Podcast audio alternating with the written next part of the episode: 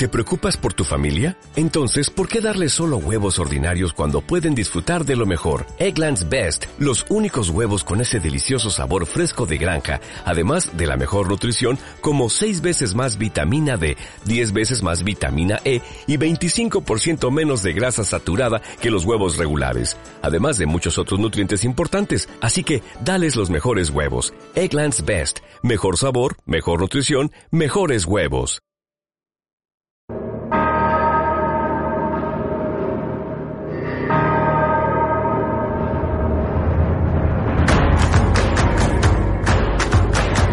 Terminar y volver a empezar, casi sin pensar, porque siempre cuesta empezar, pero cuando lo hiciste una y otra vez, sabes que podés. Cada final es el inicio de algo nuevo. El esfuerzo del recorrido es el don. Y una vez que lo hiciste una, dos, tres, diez veces, sabes que solo depende de vos. Si te caes, te levantás.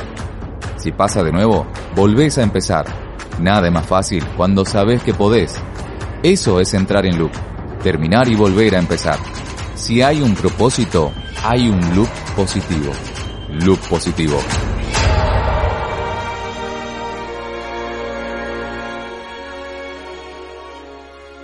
Hola amigos, bienvenidos. ¿Cómo están? Bienvenidos a este episodio número 63 de Loop Positivo. Señor Daniel Campomenosi.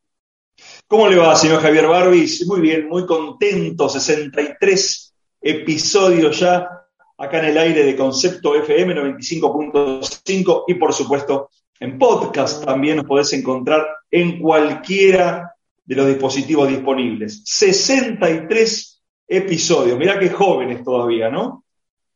63 episodios en los que venimos charlando de aquellas cosas que nos hacen bien eh, para el resto de la vida, aprendiéndolas haciendo deporte, ¿no?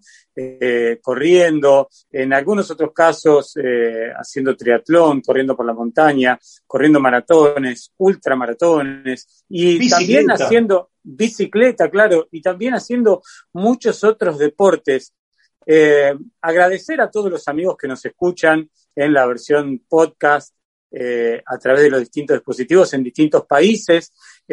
recordarles que si están eh, escuchándolo en la aplicación eh, de Spotify o de iTunes, pueden poner el botón seguir y nos pueden seguir y allí se enteran cada vez que subimos un nuevo episodio, que en general es semanalmente. Por supuesto que si les gusta, eh, les pedimos que nos ayuden a compartirlo y lo compartan con amigos, así se siguen sumando más oyentes a estas conversaciones. Y si no les gustan, si no les gustan las conversaciones, sean un poco discretos y no lo digan, ¿no?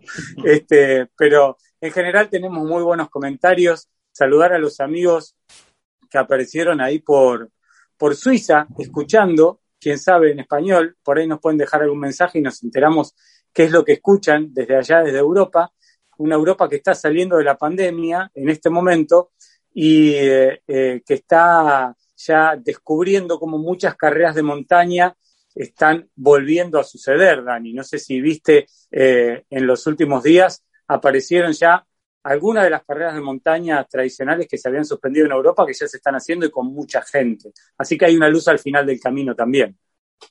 Totalmente, totalmente. Y como siempre, nosotros en esta pandemia estamos mirando Europa eh, y, nos pone, como bien decís vos, es, es, una luz al final del túnel y realmente nos pone muy, muy contentos porque es lo, lo que se viene. Seguramente también vamos a estar hablando con Ferme Moni de lo que se viene acá por, por nuestras tierras. Eh, pero bueno, la, esperanza es buena y eso tiene que ver también con la, para nosotros con la llegada de las vacunas, con poder estar, estar vacunados, como nosotros en este caso, con una primera dosis. Y bueno, allá vamos. Allá vamos, eh, puede ser el inicio de eh, este episodio también, porque hoy vamos a hablar de las travesías. ¿Y cómo se empieza a pensar en una travesía? ¿Cómo se transita por esa travesía? Desde cómo se planifica hasta cómo se piensa en resistir cuando uno sabe que en el medio de la travesía probablemente no quiera continuar, por lo que esa misma travesía significa. La vida también es una travesía, con lo cual, eh, a partir de estas intenciones de encarar diversas aventuras o diversas travesías eh, alrededor o para llegar de un lugar a otro, aprendemos cosas que después nos devuelven nuevas estrategias para encarar diversos problemas a lo largo de nuestras vidas. La travesía eh, es algo que a mí me apasiona, no sé a vos, Dani. La verdad, la verdad que sí, porque uno pone, pone en, juego, en juego tantas cosas. Aunque en trenes hay cosas que, pueden salir realmente mal. Y lo importante que es este, realizarla eh, quizás con otra persona, porque realmente uno va atravesando, no sé, pienso cuando, cuando he hecho eh, carreras como el cruce de los Andes, por ejemplo, la importancia de correrlo con otra persona, correrlo en dupla, eh, hace que uno se vaya retroalimentando del otro, porque van pasando muchas cosas en, el camino. También ahí surge la convivencia con la, con la otra persona. La cabeza juega un papel fundamental cuando esas travesías son realmente muy, muy largas y como decía recién, por más que uno haya entrenado, lo físico, la alimentación, un montón de cosas, hay que estar muy, muy, muy atento. Travesías a lo largo de la historia de la humanidad, eh, queridos amigos, ha habido muchísimas, eh, centenares de miles, porque si hay algo que el ser humano tiene es esa intención exploradora que lo ha traído hasta este punto de la historia. Ha habido travesías en el Polo Norte, en el Polo Sur, en donde había objetivos claros de llegar a un lugar inexplorado. Ha habido travesías desafiantes, eh, no para conocer el, lugar por donde se estaba transitando, sino simplemente para recorrerlo por una, por una senda diferente y trazar un nuevo sendero. Eh, en general, en los cordones montañosos se establecen estas travesías. Hay muchas travesías famosas en los Pirineos, en los Alpes, en los Andes, en eh, las Rocallosas, en todos los cordones montañosos del mundo. Y hay una travesía muy especial de la que vamos a hablar hoy. Una travesía de un cordón serrano que ha sido recorrido muchas veces de norte a sur y de este a oeste de este a oeste por el famoso cura brochero, ¿no? De eh, la provincia de Córdoba, aquí en la República Argentina. Una historia muy, famosa es la de cura brochero, pero también se ha recorrido de diversas formas. De la manera que la va a recorrer el personaje que tenemos como invitado en el día de hoy, no sé si se ha hecho. No sé si vos sabés, Dani, si esto se ha hecho. No, de sur a norte no se ha hecho. Y también me, me quedé pensando cuando, cuando lo estabas contando recién, cómo cuando uno tiene un propósito, esa travesía se transforma en, otra cosa y también hace que uno esté predispuesto de otra manera y que sea más difícil vencerte. Con lo cual, el espíritu del ser humano ahí tiene todo su potencial y está con la decisión para continuar con ese propósito y llegar hasta el final de esa travesía que se había propuesto en el inicio del plan. Bueno, hoy vamos a hablar de una travesía y de una travesía muy, pero muy particular. Saber que se puede. Loop positivo.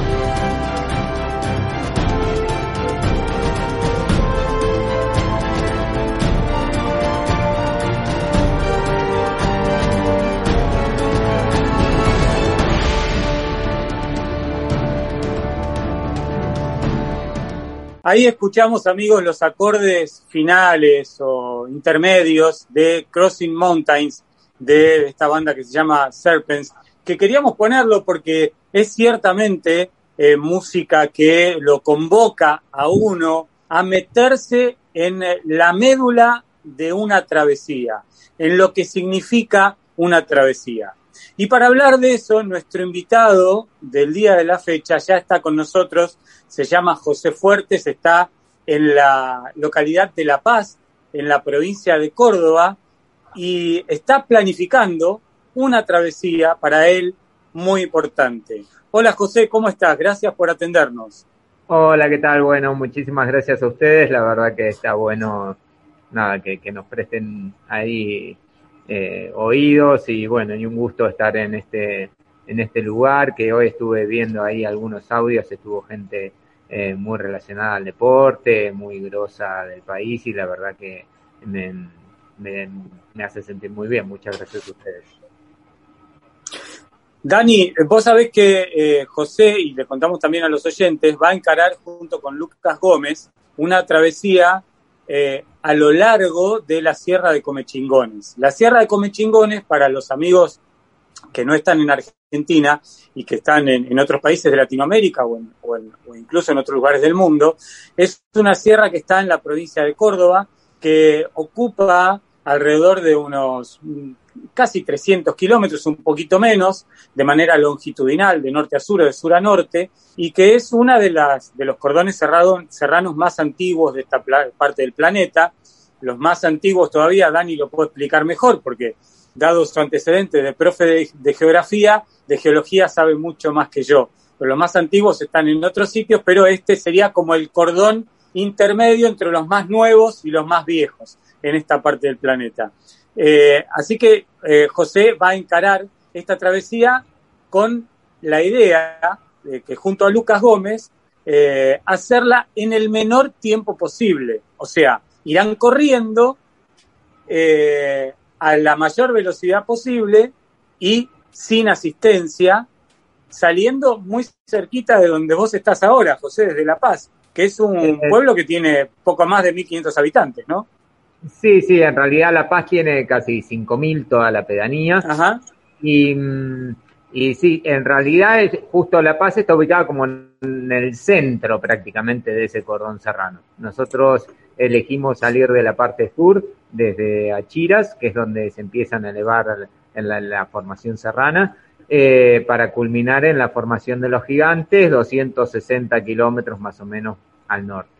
Eh, y bueno, en realidad también vamos a tener una asistencia de, gente amiga, ¿no? O sea, sin, sin la organización de, de una empresa logística, por decirlo así, pero sí eh, vamos a tener el apoyo de, de, varios amigos que nos van a hacer unos puestos de habituallamiento en, en plena sierra, ¿no? Esto que van a encarar ustedes, José, tiene un, nombre en inglés, ¿verdad? Tiene tiene tiene un nombre que este, ejemplifica perfectamente de qué se trata esto de correr en el menor tiempo posible. Exacto. internacionalmente se lo conoce como Fastest No Time, no sé si lo pronuncio bien, no sé mucho inglés, pero mm, que es el menor tiempo conocido en un recorrido. Em, se puso mucho de moda, por decirlo así, el año pasado con esto de la pandemia, igual existía ya de varios años anteriores, nada más que bueno, el año pasado justo se rompieron varios de estos eh, retos o desafíos en, en, menor tiempo posible. Y, y, bueno, consiste justo en eso, en determinar un circuito que puede ser como la Vuelta al Lago Tahoe en, en Estados Unidos, la John Moore Trail también, Estados Unidos tiene muchos, porque tienen mucha antigüedad también en, en ultradistancia. Y bueno, y la idea un poquito era era eso, ¿por qué no, no hacerlo también acá? Tenemos un montón de circuitos, senderos, sin, sin necesidad tampoco de, de eso, de que sea una, una carrera. Sí implica eh, eso otro, ¿no? Toda la, la preparación que queda, que queda a cuenta de uno, cómo, cómo haces en, en esta distancia, cómo haces la reprovisión de, de, de, alimentos y equipo y demás. Entonces, bueno, implica esa cierta organización que no lo tenés cuando, cuando corres una carrera. Pero además, José, perdón, eh, Javi, además digo, este, ustedes van a establecer un, primer hito, porque nunca se ha corrido de sur a norte, o sea que el tiempo que ustedes este, desarrollen esto hará que otros, otras personas o ustedes mismos en el futuro traten de, hacerlo en, en, el menor tiempo que ustedes. Este, esto se ha hecho de sur a norte, en una nota que leí precisamente tuya, pero de manera de trekking, en, varios días, en muchos días, no de esta manera eh, corriéndolas. Exacto, lo que decís es correcto. Eh, lo hizo el Club Andino Córdoba hace 11 años, eh, como que estableció la ruta, por decirlo así. Eh, lo hizo en 14 días, en formato de trekking, con equipo de acampamento y demás.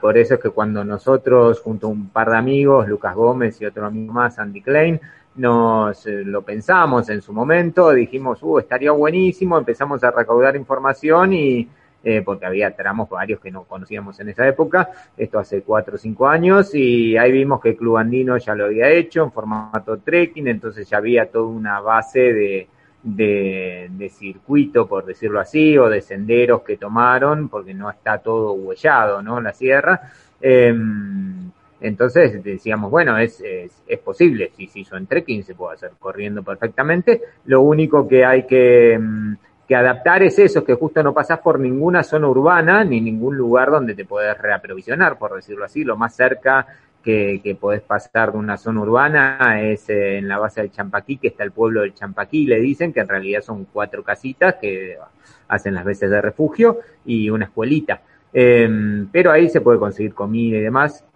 Justamente nosotros optamos por no no adentrarnos en el pueblito porque hay que desviarse 3, 4 kilómetros para después volver a subir. Nosotros vamos a hacer derecho, lo que establecimos es hacer derecho cumbre de Champaquí y, bajar conservando la, la, la, ruta sur-norte lo más recta posible.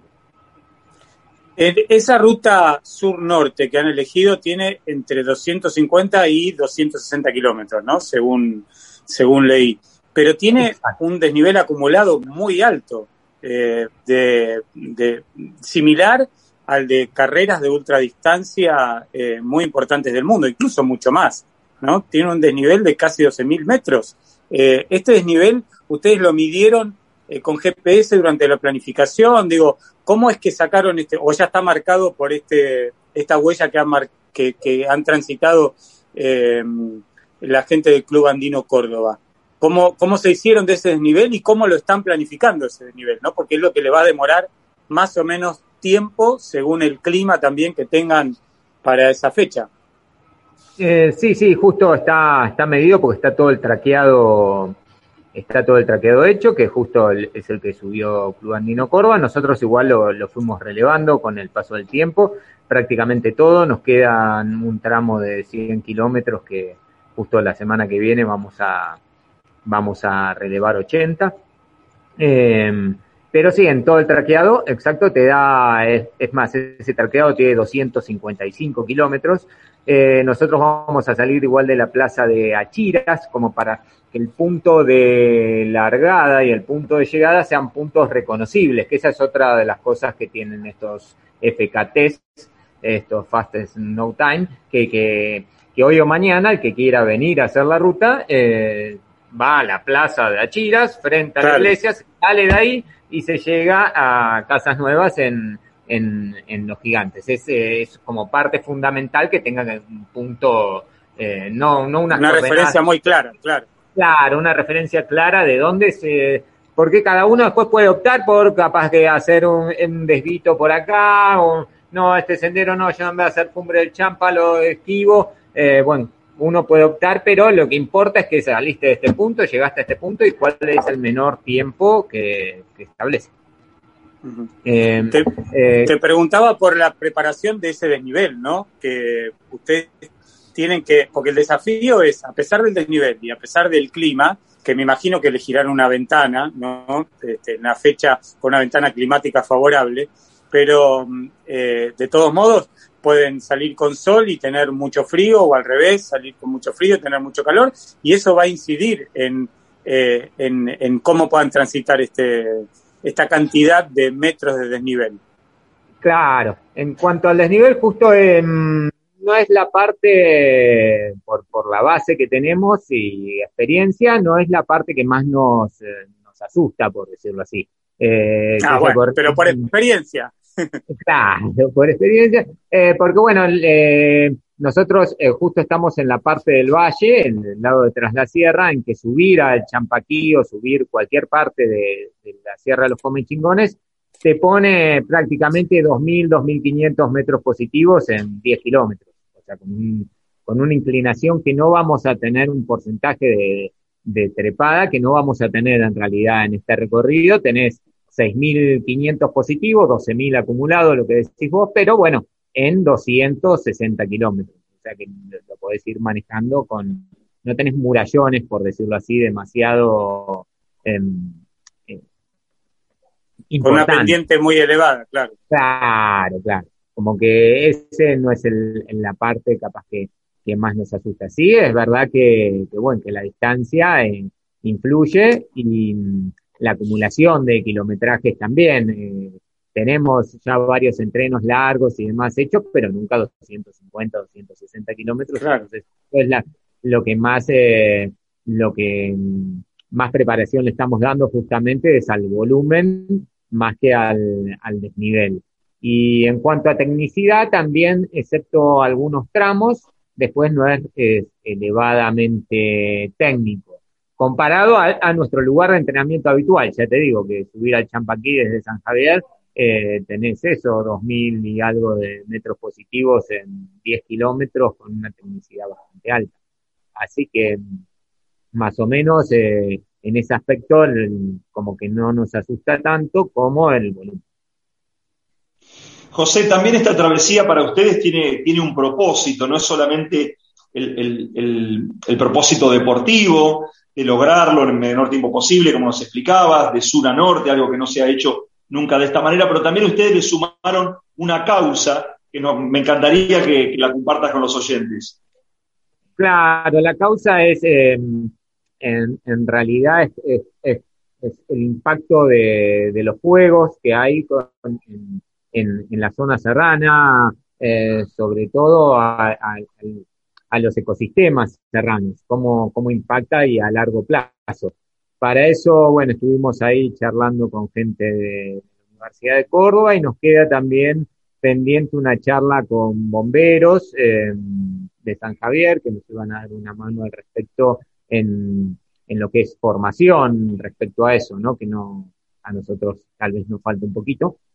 Eh, porque bueno, justo como se hace en primavera, decidimos eh, hacerlo en primavera, em, un poco por eso, por, eh, por el clima, que es un poquito más benigno. Tal vez la mejor época para hacerlo, esto viene a la pregunta anterior que creo que no se lo respondí, la mejor época para mí para hacerlo igualmente hubiera sido tal vez el otoño. Pero bueno, para este otoño llegábamos muy justos con, cómo lo teníamos pensado plantear y decíamos, bueno, vamos a hacerlo este año y por eso propusimos primavera, que no, los calores no son tan fuertes, los fríos tampoco, es más amortiguado todo, pero en esta zona es la época seca, entonces te juega en contra justo eso, que muchos arroyos, cursitos de agua y demás que vas cruzando en la sierra, en esa época eh, tienen muy poca agua o nada, entonces lo que complica un poco la logística es el reprovisionamiento de agua como punto negativo en, la época en la que decimos hacer. Y eh, con respecto al clima, que me preguntaba también, eh, eh, decidimos tener una ventana de 10 días de, tiempo como para elegir justamente más que nada que no haya ningún frente de tormenta, no coincidir el de salida con un frente de tormenta. Pero después es verdad que, bueno, el, clima en la sierra cambia a veces bastante rápido, puede tocar lluvia, viento, eh, hasta alguna nevisca y demás, pero ya evitando un frente, un frente de tormenta fuerte, eh, más o menos es el clima al que estamos habituados y, no, no nos debería complicar en demasiado.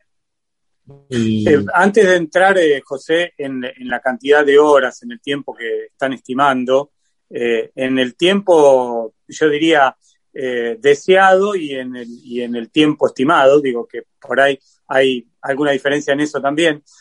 antes de entrar en eso, contarle a los oyentes que no son de la Argentina que la provincia de Córdoba, así como otras regiones del país, sobre todo la Patagonia también, tiene mucha dificultad con los incendios forestales y que en los últimos años en las sierras de Córdoba ha habido una enorme cantidad de hectáreas que se han quemado por diversas cuestiones, por mal manejo, por eh, mal manejo de las personas que transitan esos lugares, por descuido, por algunos intereses también, eh, en fin, todo no está del todo aclarado, pero eh, es un problema que es realmente muy importante y en el mes de septiembre, cuando José y su compañero encaren esta travesía, va a ser el mes donde empieza o pueden empezar este tipo de problemas a propósito de la sequía, ¿no? Que es cuando empieza la temporada seca.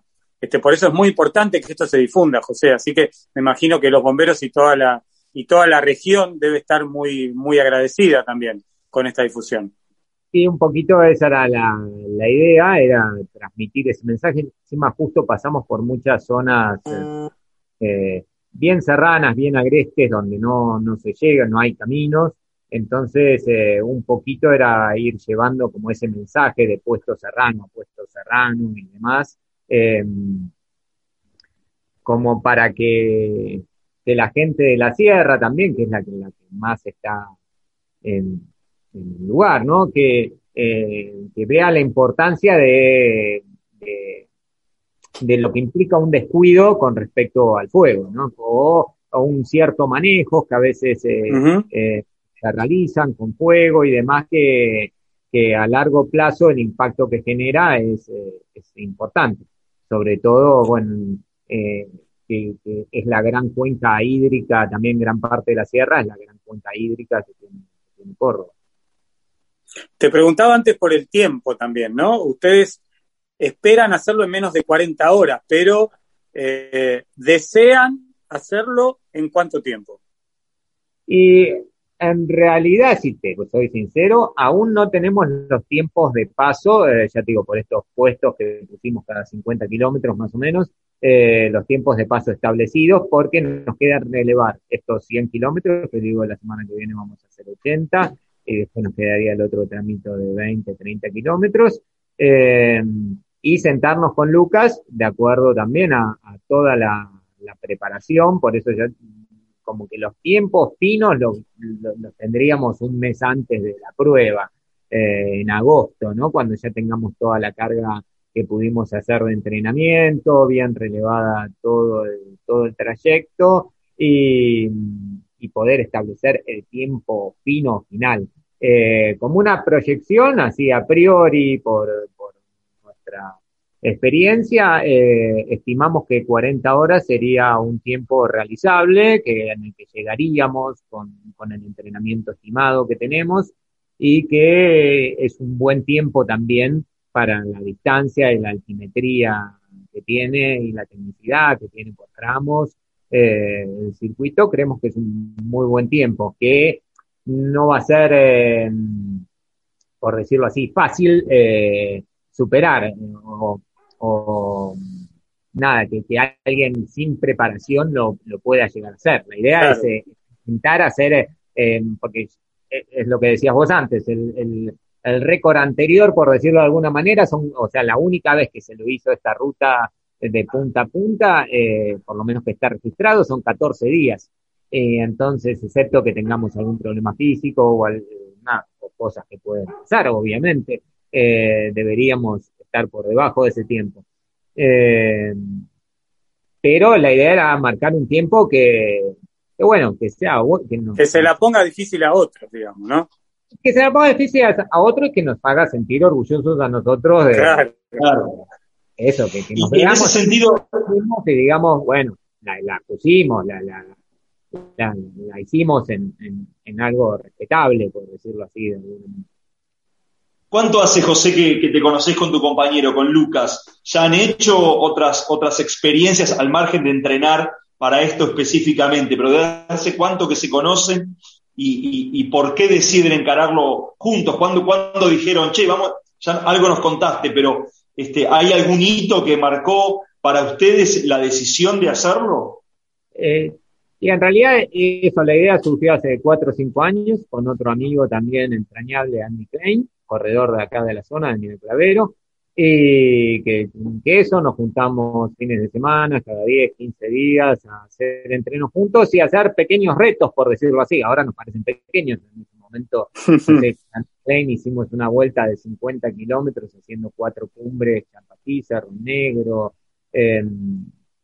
Cerro La Ventana y el repetidor ahí en, la zona más al norte de los Tornillos, eh, que en ese momento nos parecían bastante importantes y nos llevó un tiempo de preparación, pero bueno, a medida que van pasando los años cada vez va subiendo la vara y vas eh, haciendo cosas un poco más difíciles, más atrevidas. Y, bueno, con Lucas nos conocemos también hace cuatro o cinco años, nos conocimos en un par de carreras, en la Half Mission, en San Javier. Eh, él es de la zona de San Javier, en realidad era de Santa Fe y vive en San Javier hace también años, por ahí.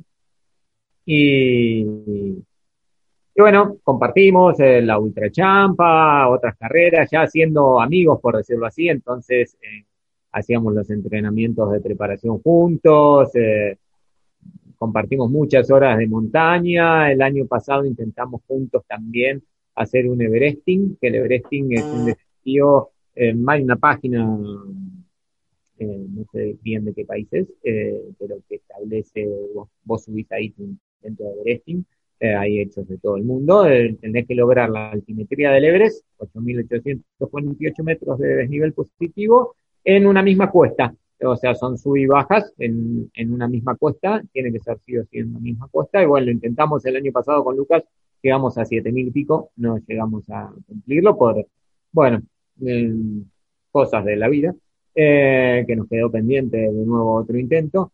Pero a lo que voy que ahí eh, también toda la preparación que hicimos para eso nos llevó dos o tres meses específicos para eso, ¿no? Si no, todo el tiempo entrenando.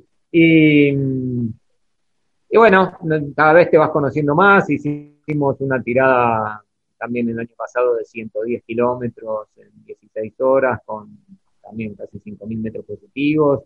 Eh, y, bueno, eh, la verdad que, viste, cuando tenés un compañero que, que, vamos, vamos a la par, vamos. Eh, tiran, tiran, tiran. Piensa uno, el otro lo pensó hace dos minutos. O claro la verdad que nos sentimos muy bien juntos y por eso es que cuando surgió esta idea decíamos, bueno, y hagámosla juntos, nada, nos, va a servir eh, eso para ir apoyándose cuando uno eh, decae, el otro empuja, es un chiste, la verdad que ser dos es, mucho más eh, llevadero y siempre y cuando eso, haya una cohesión entre los dos y, y, un compromiso también. Yo sé que Lucas entrena a la par y más que yo eh, eh, en cuanto a eso, que vos decís, bueno, hay que prepararlo. claro, saben, ambos saben que los dos van a poner todo. Y, y eso termina siendo fundamental en una travesía como esta. José, viste que cuando las charlas son entretenidas, el tiempo termina volando y, nosotros no queremos dejar de, abordar algunos asuntos antes de que se nos vaya del todo el tiempo.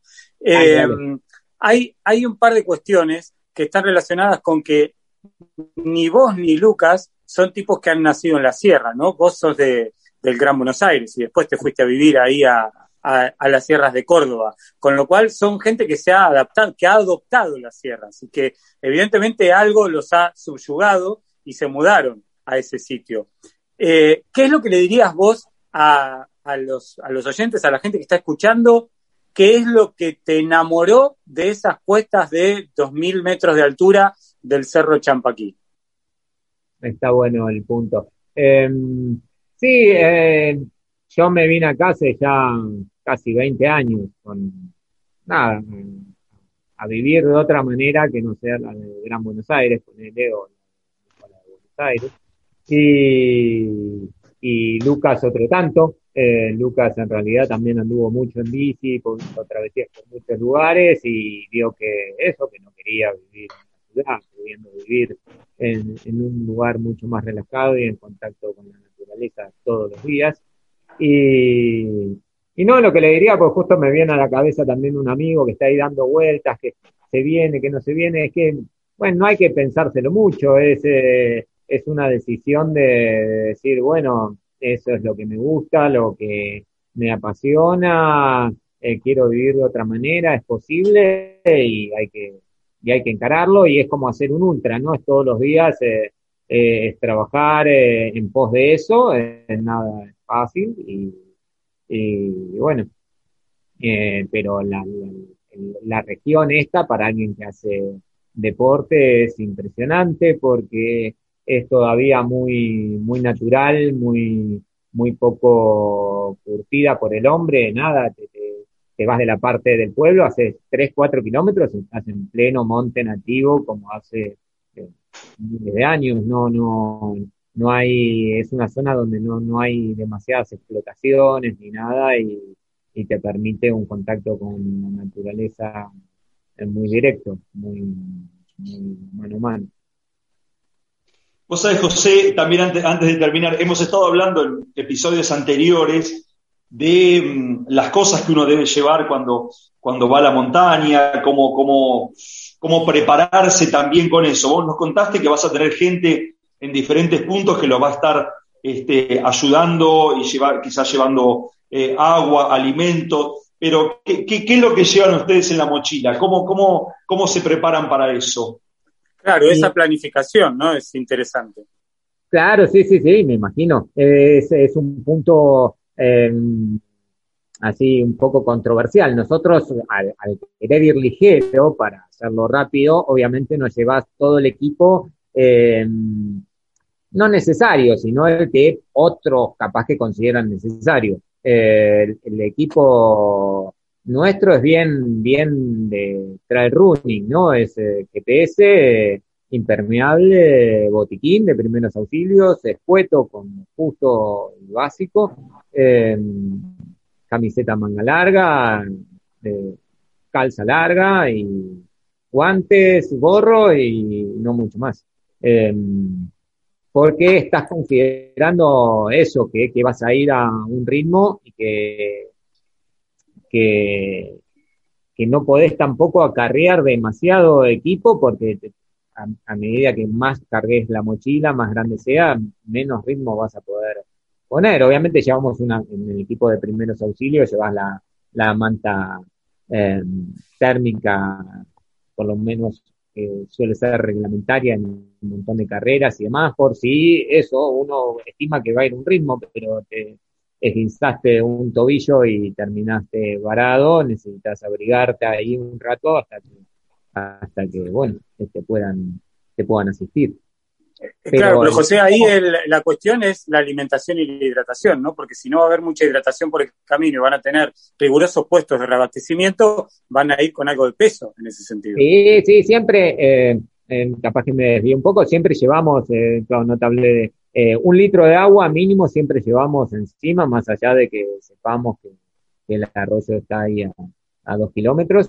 Y, bueno, y la, nutrición también, lo, que solemos llevar habitualmente de, marcha a medida que van pasando los años, que vas puliendo también qué es lo que comes, qué es lo que tomás, cada cuánto, cada cuántas horas, eso también se entrena. Eh, también el hecho de que puedas tirar algunas horas sin, sin consumir hidratos también, entonces eh, va siempre con, con, con comida, pero con la, con la certeza de que, que, que, que vas sobrado, ¿no? Como que podés llegar a, a, estar un par de horas a prescindir de, de la comida que, que, vas a andar bien, que, que, no, que no, no te va a hacer claudicar.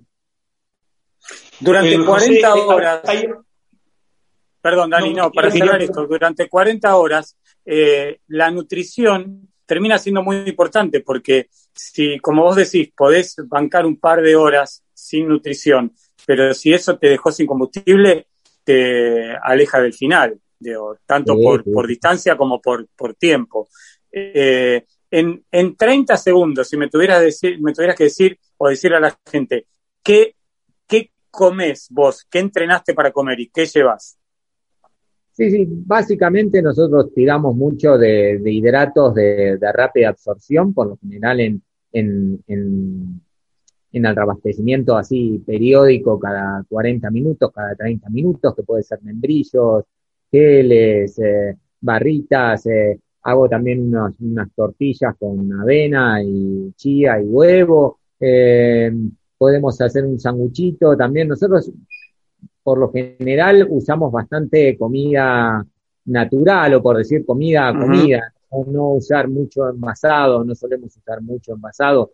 en este país. Eh, eso va más en relación a cuando uno ve la nutrición de deportistas eh, en Europa o en Estados Unidos, eh, por lo general son sobre todo la elite representados por una marca y se la pasan consumiendo productos que ya vienen claro. Diseñados y empaquetados, en que vos sabés que eso tiene 40 gramos, 30 gramos de hidrato, así, así. acá la verdad que por lo general lo vas adaptando, vas consumiendo esos 90, 100 gramos de hidratos de carbono a la hora, pero en, diferentes tipos de alimentos. Pero Alimentos diferentes y, más naturales, claro. Dani, en el cierre ya decías vos. No, quería, saber para, quería saber para, para, la gente que, que, te está escuchando por primera vez y que se interesa por esta travesía, eh, cuáles son tus redes sociales, dónde pueden seguirlos, dónde pueden seguir este, este, este reto. Sí, el reto le, pusimos de nombre la Transcomechingón, eh, porque justo transita la Sierra de los Comechingones o las Sierras Grandes de Córdoba.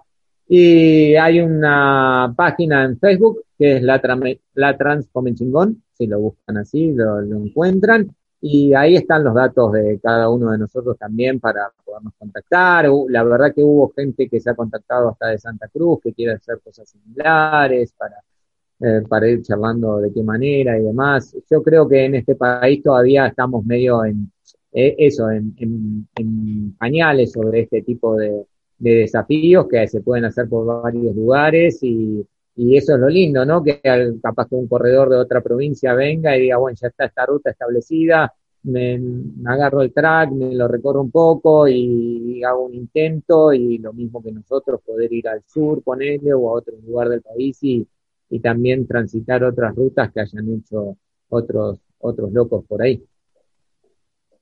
José, nosotros te agradecemos un montón esta conversación y bueno, esperamos saber cómo le fue. Así que para la primavera los vamos a estar llamando. Te mandamos un abrazo enorme.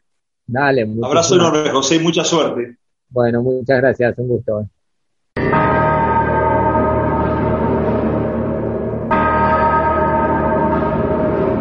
Loop Positivo, un lugar en el mundo.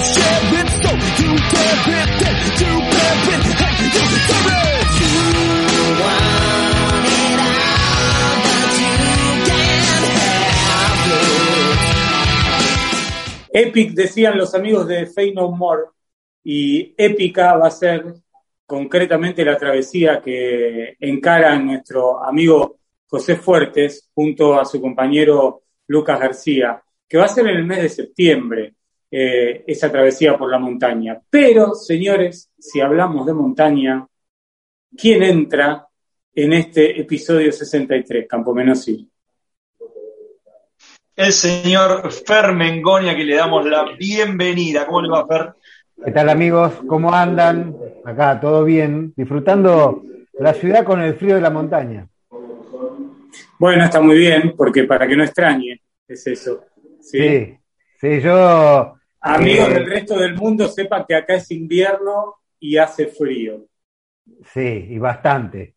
Eh, que venido, ya que, ya que estamos eh, hablando de frío, eh, salí a entrenar el fin de semana y algo que dentro del tema que veníamos hablando, algo importante y está bueno para, chequearlo siempre, eh, no esperar a salir a entrenar en un día ideal, porque normalmente en la montaña puede suceder y, por lo general el clima cambia y te puede tocar clima frío, entonces este, está bueno salir a entrenar con frío, por más que cueste, pues decir, oh, con, este fresco no tengo ganas, pero salir a entrenar y probar el equipo que vas a usar, eh, ya sea el abrigo, las zapatillas, las calzas, el gorro, los guantes, qué, qué sensaciones tenés cuando corres con, e, con tanto equipo. Y aparte, obviamente, ese, ese mismo equipo lo llevas en la mochila. Es de alguna forma testear y acostumbrarse eh, a, correr para no tener sorpresas cuando te agarre una situación de, cambio de, temperatura en la montaña y tengas que usar ese equipamiento. Entonces, eh, ya de alguna manera ir chequeándolo en el entrenamiento. Igual cuando llueve. Eh, cuando llueve también está bueno salir a entrenar y decir, bueno, no sé, corro X si bien no, los que estamos en la ciudad, por ahí eh, no, vamos a estar en la montaña, pero por ahí agarrar algún terreno en algún parque con un poco de barro y correr con los, pies mojados, también para saber eh, cómo, cómo funciona el pie, para eh, testear un poco lo que hablábamos en algún programa anterior, este, el tema de las medias, cómo funcionan, cómo, este, si tenés que ponerte algún apósito, algo para algún lugar donde te raspa, para prever ese tipo de cosas. Eh, y aparte, obviamente, eh, entrenar en esas condiciones. Esto, esto en, que mencionaste en el final de, esta, eh, de este derrotero que venimos teniendo de consejos para pasar de la calle a la montaña, está bueno porque no hablamos específicamente de indumentaria, pero sí hablamos de algo que va a suceder inexorablemente en la montaña, que es acostumbrarte a un clima adverso, no por ahí en la primera carrera, no por ahí en la segunda, pero sí en alguna te va a pasar. Y entonces eh, también hay que entrenar no solo la indumentaria, sino esos cambios climáticos.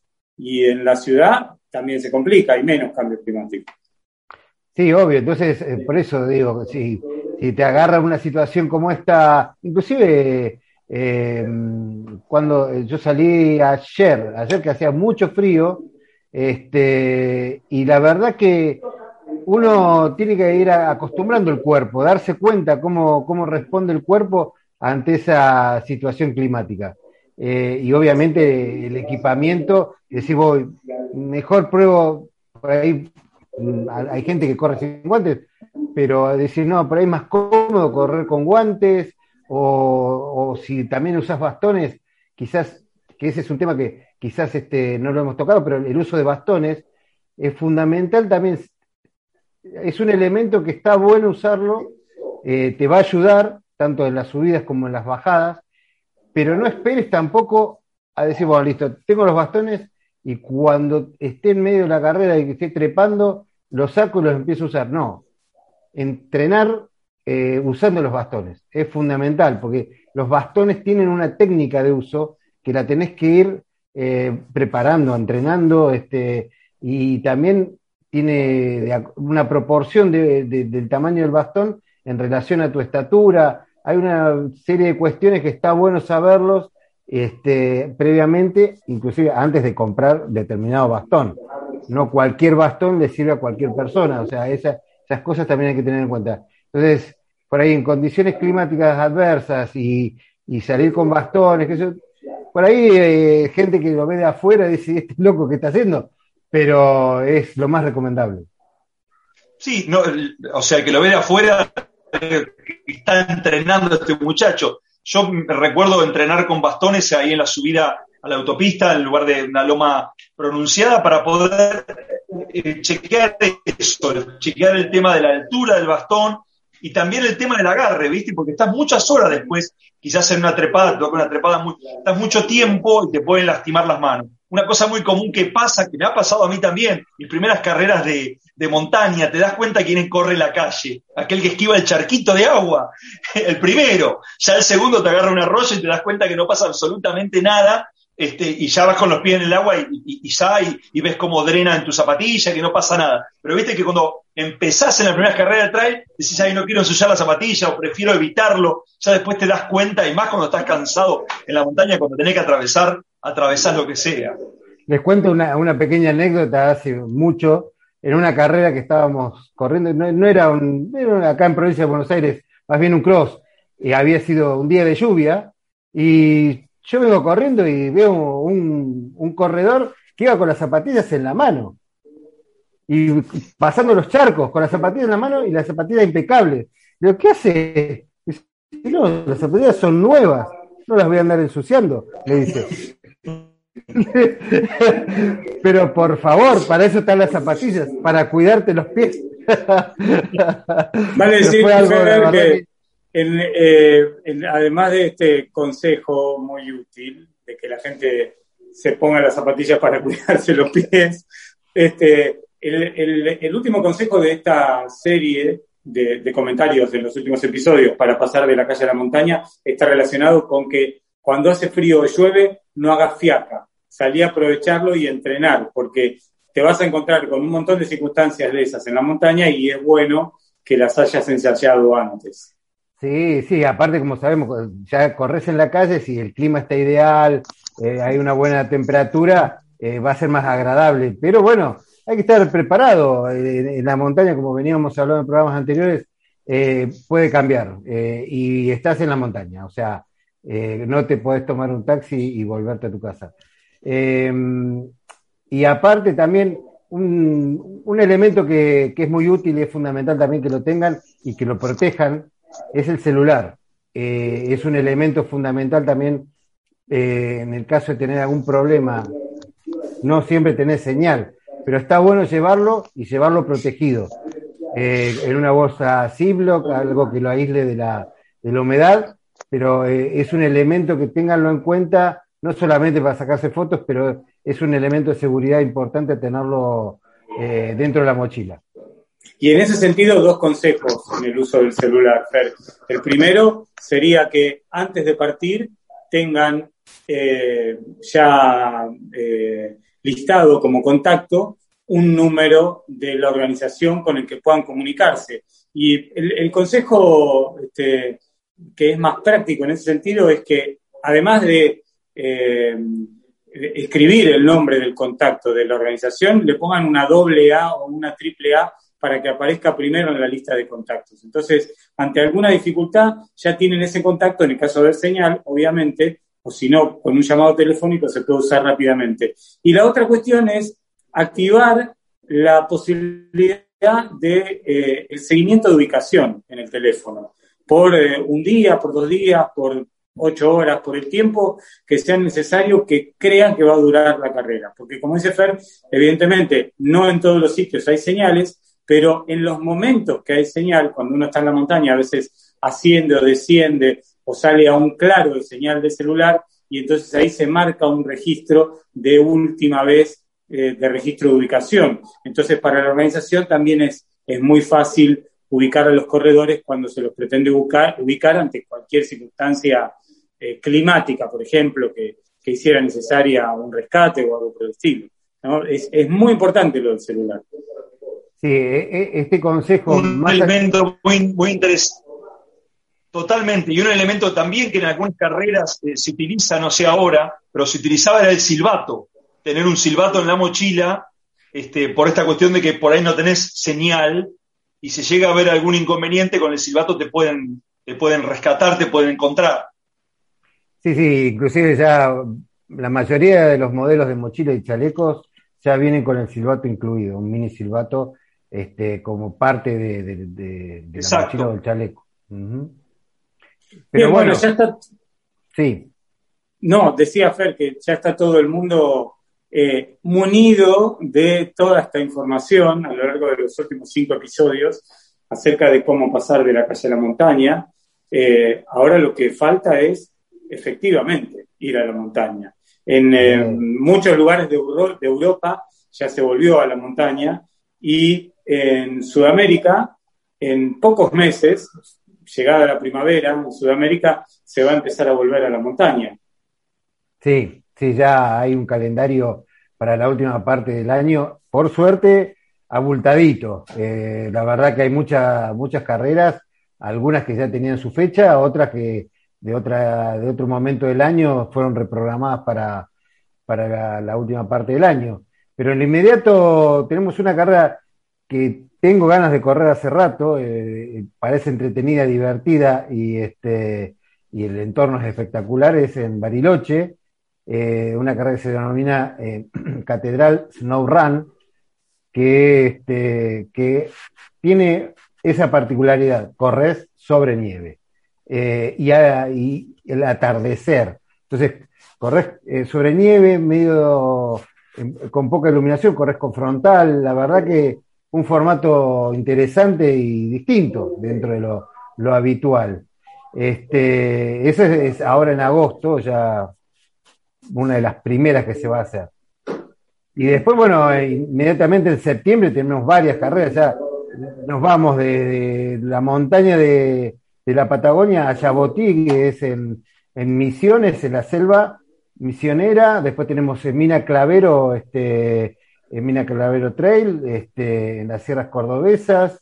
Eh, hay una carrera que se llama Destino Madrid, en Puerto Madryn, o sea, bastante diverso. Esto es una, Puerto Madryn es una carrera que corre por la zona costera, no directamente por la, hay un tramo que es por la playa, pero normalmente va por la costa, este, por la, por las, este, montañas o, sí, las bardas sería. Sí, las bardas de la, costa.